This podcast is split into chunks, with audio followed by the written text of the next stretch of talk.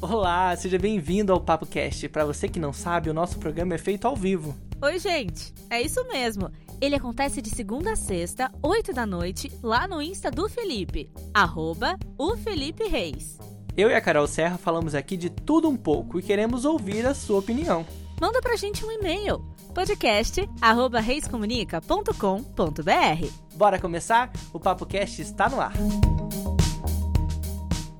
Você viu, Carol? Tem gente de Portugal vendo a gente? Eu vi, que sensacional, que demais. Eu também quero conhecer. E a gente já vai ter lugar agora, né? Com o Kaique. É.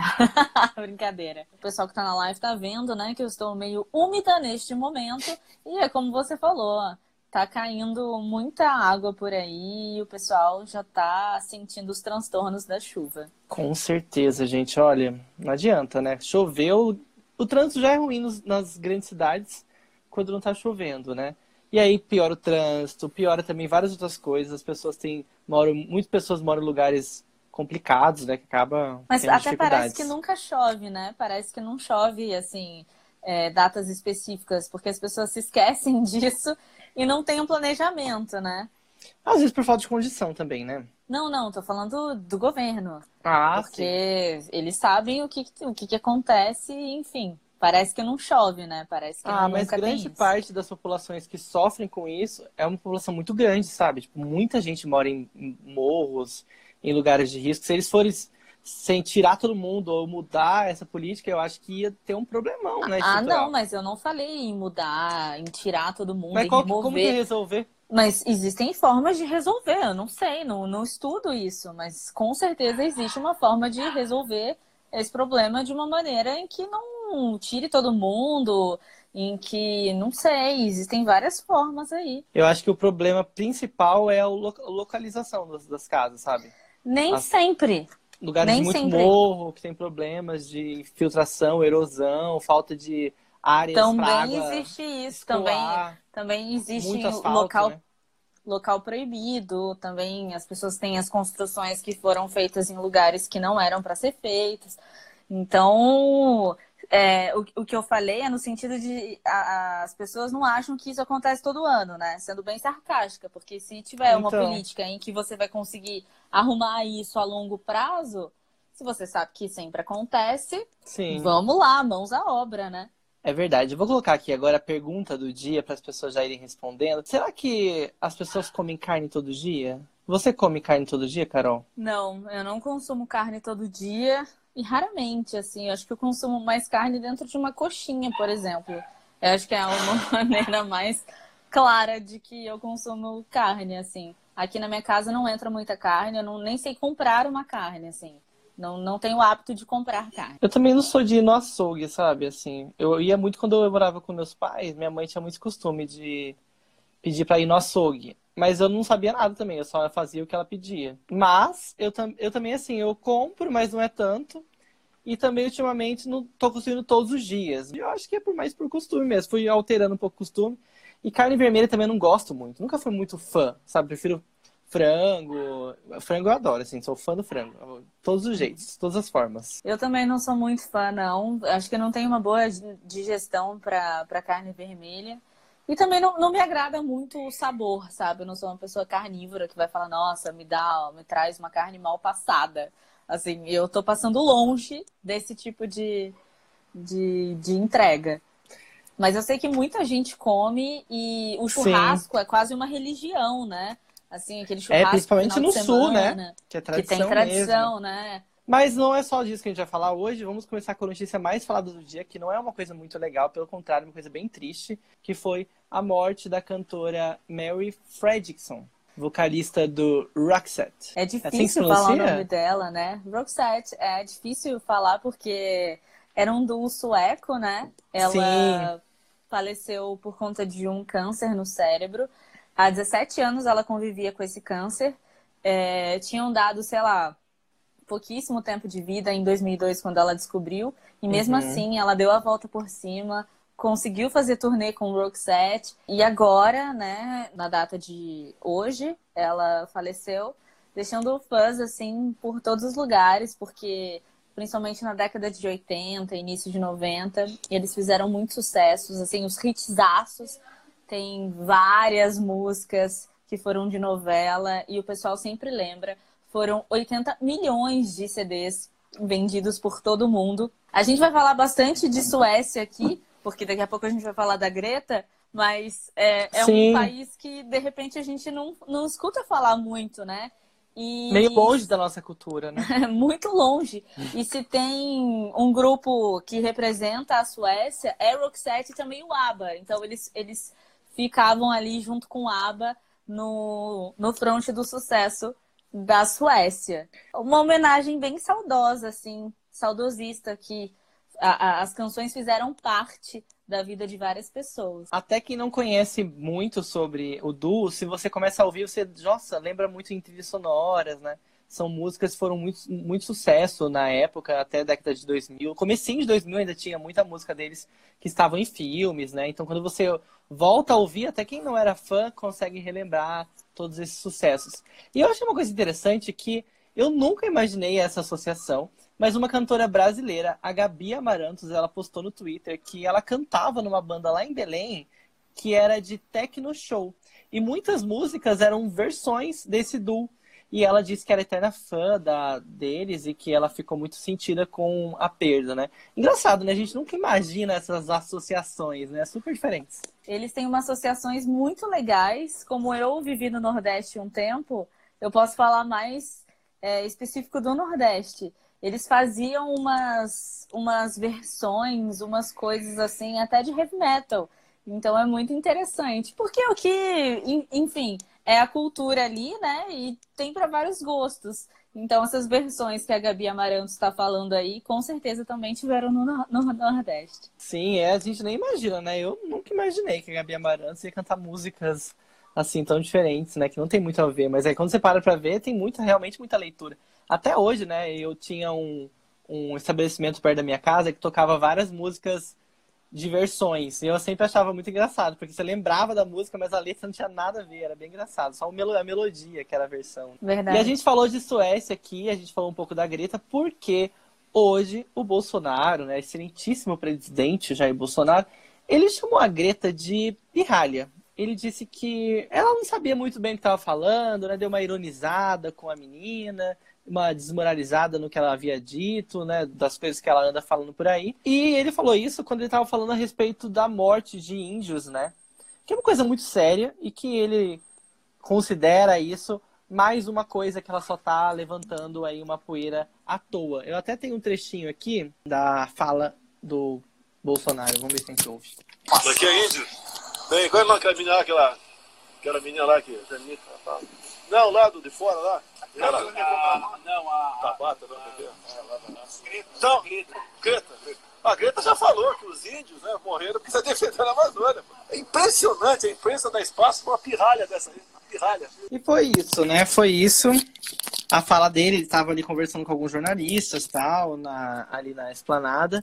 Ele soltou essa. A gente sabe, né, que não é de hoje que a agenda da direita, a agenda bolsonarista, não gosta de, de direitos humanos e também não gosta de tocar muito nos assuntos que tem a ver com o nosso, nosso meio ambiente.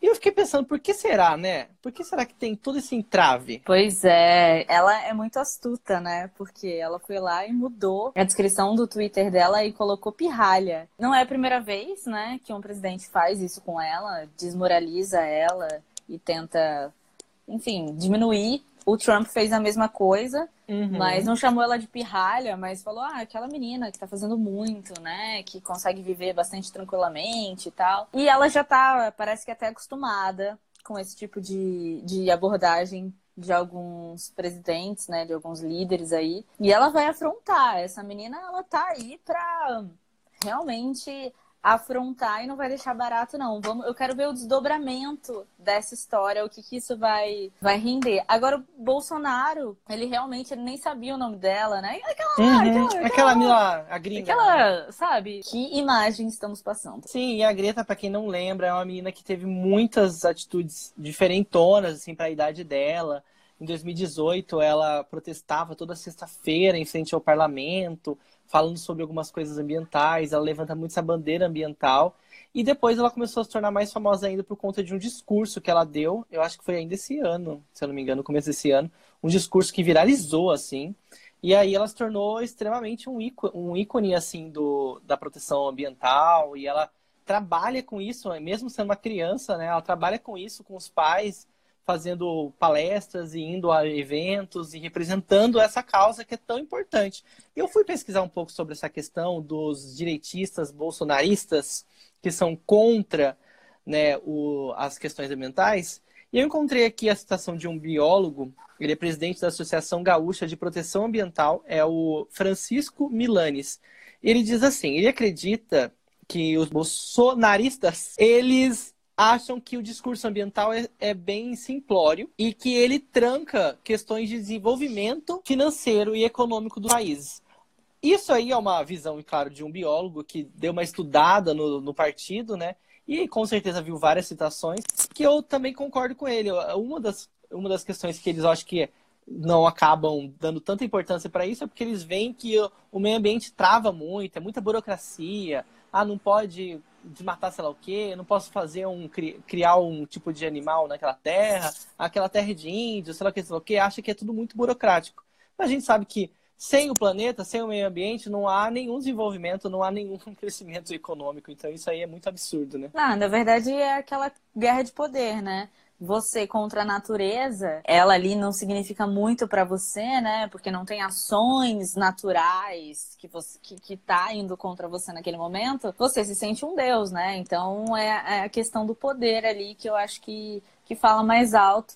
E nesse caso, eles ainda não descobriram a força que tem a natureza, né? Vamos, e a importância, vamos deixar mais né? para frente. E a importância, claro. Vamos deixar mais para frente quando eles começarem a sentir a, a força da, da natureza, vamos ver o que, que vai sobrar desse poder que eles tanto jogam assim, né? Não vai sobrar é, nada. Gente, é, não é, somos nada. O que é o ser humano sem o planeta, né? Não é nada. Então não adianta nada. É um monte de discurso vazio se não houverem atitudes.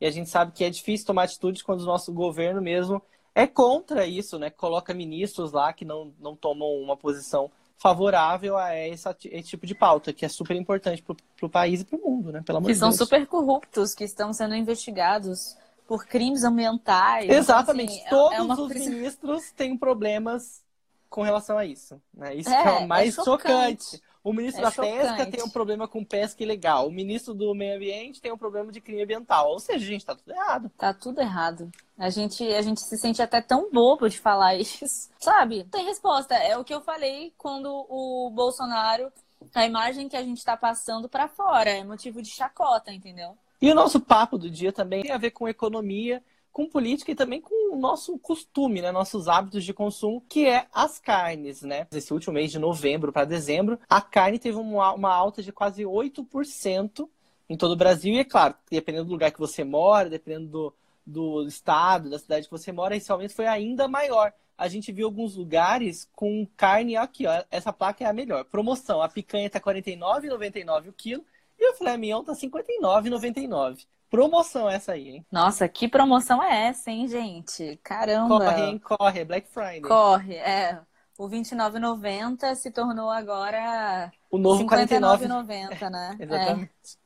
Então, e aí a gente ficou pensando, né, como que o que isso aconteceu para que houvesse tanta alta, né, da carne? Tem gente que costumava acostumava ir no no açougue e às vezes na outra semana já viu uma alta absurda. A gente conversou com o Mauro Calil, ele é educador financeiro, e ele mandou uma entrevista pra gente, exclusiva para quem está ouvindo aqui pelo podcast, sobre isso. Por que será que a carne teve essa alta tão grande? Vamos lá, a alta da carne, né, dos preços da carne no Brasil tem como origem a alta do dólar. Como é que isso funciona? Veja um produtor de carne, o que, que ele tem? Ele tem o mercado interno, o próprio Brasil, ou o mercado externo, que tanto faz se é Uruguai, se é Argentina, qualquer país limítrofe do Brasil, ou se é um país da Europa, do Oriente Médio ou do Extremo Oriente, tanto faz, vai ser negociado em dólar. Então, vamos dizer de uma maneira muito simples: um quilo de carne exportado vale 10 dólares. Antes, há um, dois meses atrás, eu estava recebendo R$ reais por quilo de carne exportado. E agora eu estou recebendo R$ reais por um quilo de carne exportado. Opa, então eu vou querer exportar muito mais do que vender pelo mercado interno. Como eu não vendo no mercado interno, eu diminuo a oferta. Diminuo a oferta para a mesma demanda, aumenta-se os preços. Então, enquanto o dólar estiver é, nas alturas, vai ter menos oferta de carne no Brasil ou aumenta-se a produção de carne para regularizar isso tudo. Além, é claro, do dólar, a gente também sabe que a China interferiu muito na alta da carne. Para quem não sabe, alguns países da Ásia, do, da Europa e da África estão passando por uma questão que é a peste suína africana que é uma doença que dá nos animais suínos, né? Que não chegou até o nosso continente ainda. Tomara a Deus que a gente tome as providências necessárias para que não chegue. E essa peste, ela está fazendo com que esses países deixem de produzir a carne, né? E aí aumentou muito também a demanda e a venda e exportação das carnes para esses países, as carnes brasileiras. É, e a gente precisa tomar cuidado real com isso, já que a gente sabe que o governo não está muito preocupado, né, com esse, com esse tipo de ação, porque devastou muito, muito, muito, muito na, na China, na Europa, na África. E parece que leva um bom tempo para disseminar, porque por mais que a carne seja processada e seja congelada, essa bactéria, essa coisa louca e esse vírus, ele, ele vive por cinco anos na carne. Você tem noção do que é isso? Então, loucura, realmente. Né? É, realmente a gente precisa tomar muito cuidado. E aí, como já foi falado aqui, né? Aumenta por conta da. A demanda e procura. Que a gente está mandando para fora. É, tá, demanda e da procura. Ah, mas é só, é só a carne suína. Mas se você come, consome carne suína e você não está podendo consumir mais, você vai para bovina. Se a bovina tá não sei o que, você vai para. Então é, é um ciclo, tudo vai aumentando, né? É isso mesmo, a lei da oferta e da procura. E a gente também conversou com o Serginho. Tem 12 pessoas na casa dele, vários irmãos. E aí, como fica nessa hora, né? Para quem consome carne toda semana, gente, não bate a conta. E o Serginho falou isso pra gente. Então, em relação à carne na minha casa, sempre foi complicado. Porque a minha casa tem 12 pessoas, né? Eu tenho nove irmãos. E nas compras a gente sabe que fica muito difícil, até mesmo para uma família de pequeno porte, sei lá, dois filhos, cinco pessoas em casa. Mas na minha casa a gente sempre aproveitou para fazer feiras, verduras, também consumir proteína por meio do ovo, né? E também a gente tenta fazer sempre comprinhas baseadas aí no, numa dieta padrão, mas tentando deixar a carne sempre para os finais de semana, né? No meio de semana a gente consome muita salada também. Claro que a gente consome carne, mas é mais difícil. Principalmente agora, com o preço da carne em alta, né? Fica mais complicado realmente. Da minha família, pelo menos uma vez por semana, faz umas comprinhas e tenta aí fazer um churrasquinho aos sábados ou aos domingos, no meio de semana. Às vezes rola uma linguiçinha ou alguma outra carne um pouquinho mais barata, talvez ali uma bisteca, né? Carne de porco que tá um pouquinho mais em conta do que as outras. Só que realmente aquele churrasquinho, aquela carne de primeira, fica mais complicado. Não tá fácil fazer o churrasco. Com certeza, quem gosta de fazer o churrasco toda semana, ou pelo menos uma vez por mês, vai ter que dar um jeito e se rebolar ali para resolver essa conta. O Mauro também ajudou a gente nessa, nessa dúvida e explicou como que a gente pode fazer para resolver esse probleminha de uma forma um pouco mais fácil e continuar tendo a carninha ali toda semana. Se você não vive sem aquele churrasco no final de semana, se você é uma pessoa que come carne todo dia, minha sugestão é mudar a proteína, tá? Você tem é, na proteína, na carne, você tem a carne de boi, você tem a carne de frango, tem a carne de porco e tem o pescado, ok?